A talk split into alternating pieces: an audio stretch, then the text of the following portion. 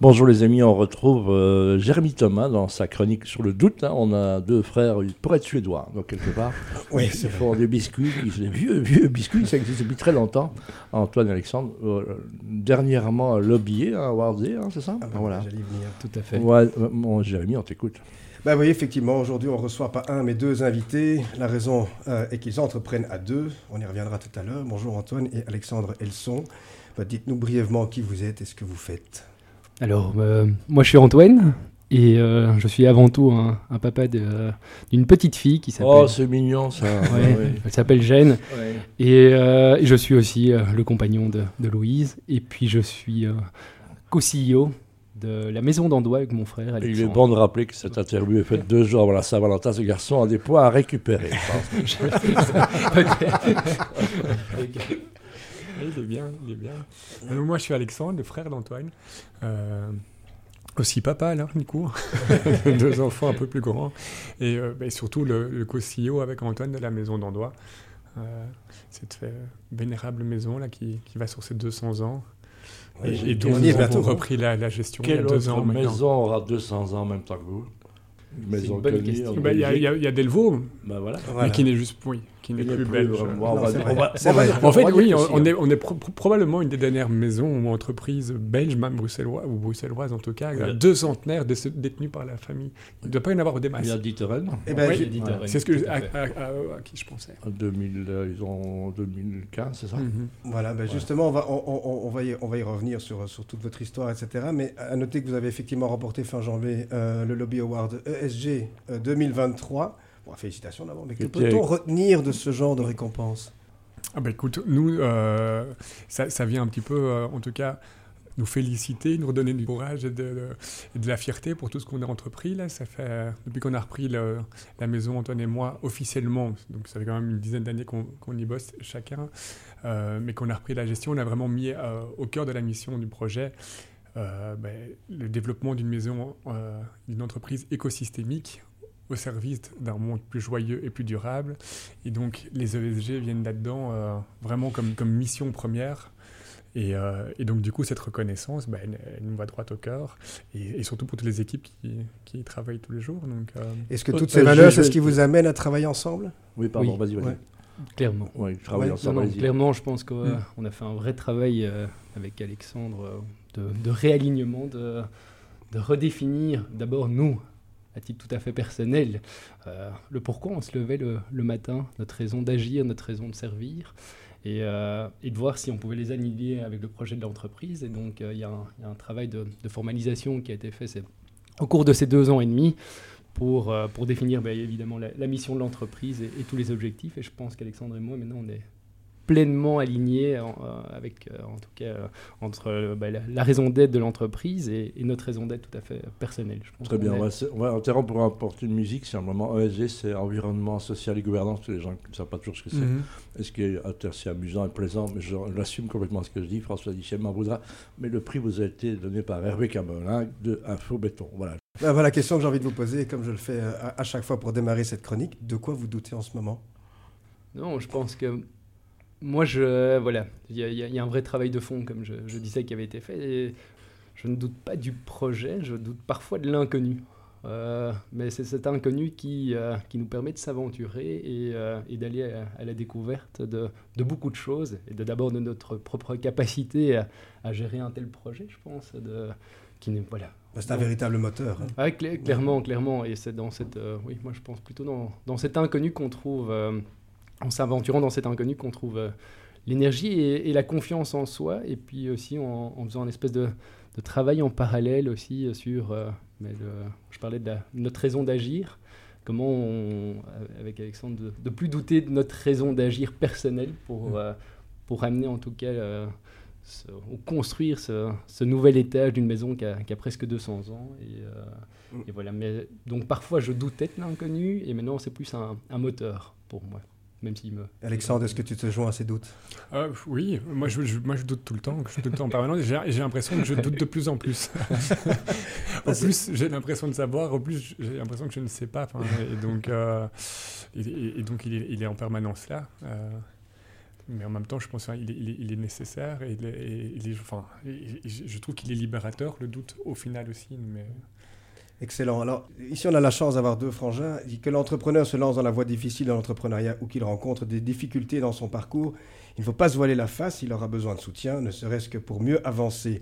Être entrepreneur n'est pas de tout repos, les facteurs de stress demeurent nombreux et il est primordial pour tout dirigeant de savoir canaliser et réduire ces sources qui peuvent l'emmener au bout du rouleau. Loin d'être invincible, il doit savoir prendre du recul afin de ne pas craquer mhm. et savoir parfois prendre des décisions difficiles. Dans ce contexte, le soutien essentiel de la famille joue un rôle primordial. Bah, je suppose que euh, qu'entreprendre à deux laisse moins la place à la vulnérabilité individuelle, parce qu'on se sent quelque part plus fort ensemble, ou justement on, marche côte à côte sur un espèce de plafond, plafond de verre euh, en, toute transparence. Question longue, réponse courte s'il vous plaît. c'est toujours poli, hein, donc les deux frères justement. Euh, mais trop parfois? Pas trop poli. Non, On, réfléchit à la réponse.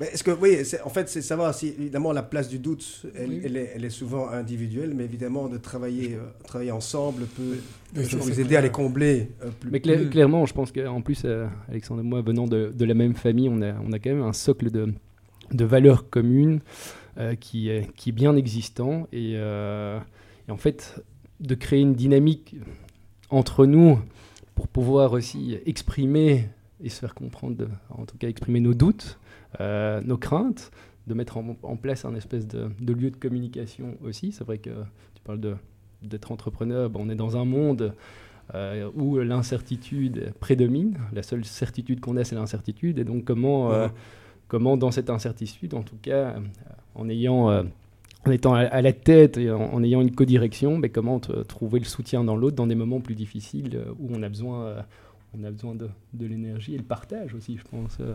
Mais le fait de pouvoir partager cette responsabilité sur ce sac à dos de pierre de mm. responsabilité sur quatre épaules, je pense que ça nous aide grandement, en tout cas, à, parfois prendre ces, ces moments de, de, répit, de repos qui sont nécessaires à, à trouver les ressources pour continuer. Encore un petit mot, parce qu'après on va retourner au vestiaire, on en ressortira. Donc un petit mot terminé à ça. Est-ce que le non-verbal, dans le doute, c'est important ah, Certainement. Il y, a, il y, a, énormément de choses qui passent comme information dans le non-verbal. Voilà, à un moment où tu en parles, j'en vois plein, moi, donc c'est incroyable. Mais vous êtes très discret, en fait, hein, c'est ça un peu l'idée. Ben oui, c'est surtout ça, c'est être la septième génération d'une maison quasi bicentenaire. Cela augmente les peurs dans une économie difficile ou au contraire, euh, on, sent que voilà, on, on, a une génération à porter et surtout aller jusqu'à la huitième.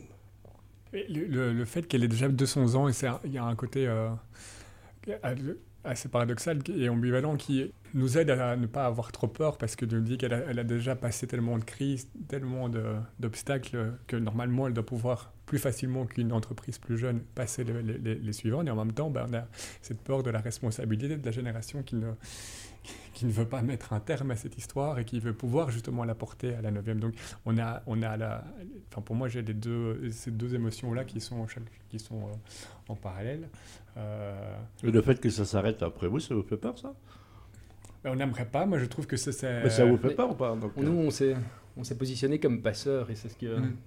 On n'est plus dans la, première ou la deuxième ou la troisième génération de l'entreprise, on a la septième. Et donc, on sait dès le départ que. Il y a une forme d'obligation, c'est ça? Mais pas une obligation. Mais on a trouvé, nous, en tout cas, notre raison d'être et la mission dans cette, dans ce dans, dans, cette exemplarité qu'on veut montrer, mhm. qui vient du passé. On a besoin, dans ce monde aujourd'hui où on manque de repères euh, criants, des entreprises comme celle-ci qui ont, qui ont un, tel vécu, savoir d'où on vient pour savoir vers où on veut aller, c'est hyper important. et donc. Euh, et donc, en, ça, on se dit que ce serait vraiment dommage que ça disparaisse, ça, que, ce, que ce patrimoine culturel, que ce patrimoine. Euh, euh, c'est pas possible, enfin, c'est pas envisageable pour nous. C'est défendable auprès des Nations Unies, comme l'Afrique l'a été, par exemple, je sais pas. Les, biscuits, euh, pour être le- le- le- la friterie, la frite est considérée comme un patrimoine. euh, Ah oui, euh, mais le- à le spéculoos, Le spéculoos, en Voilà. tout cas, ils ont fait euh, à, à Bruxelles. À qui a inventé le spéculoos maintenant Bah, ça, c'est Il n'y a pas d'un inventeur euh, particulier, c'est vraiment un produit régional et qui remonte vraiment Il y a à- bien à- quelqu'un à qui va dire c'est moi. Quoi, donc, euh,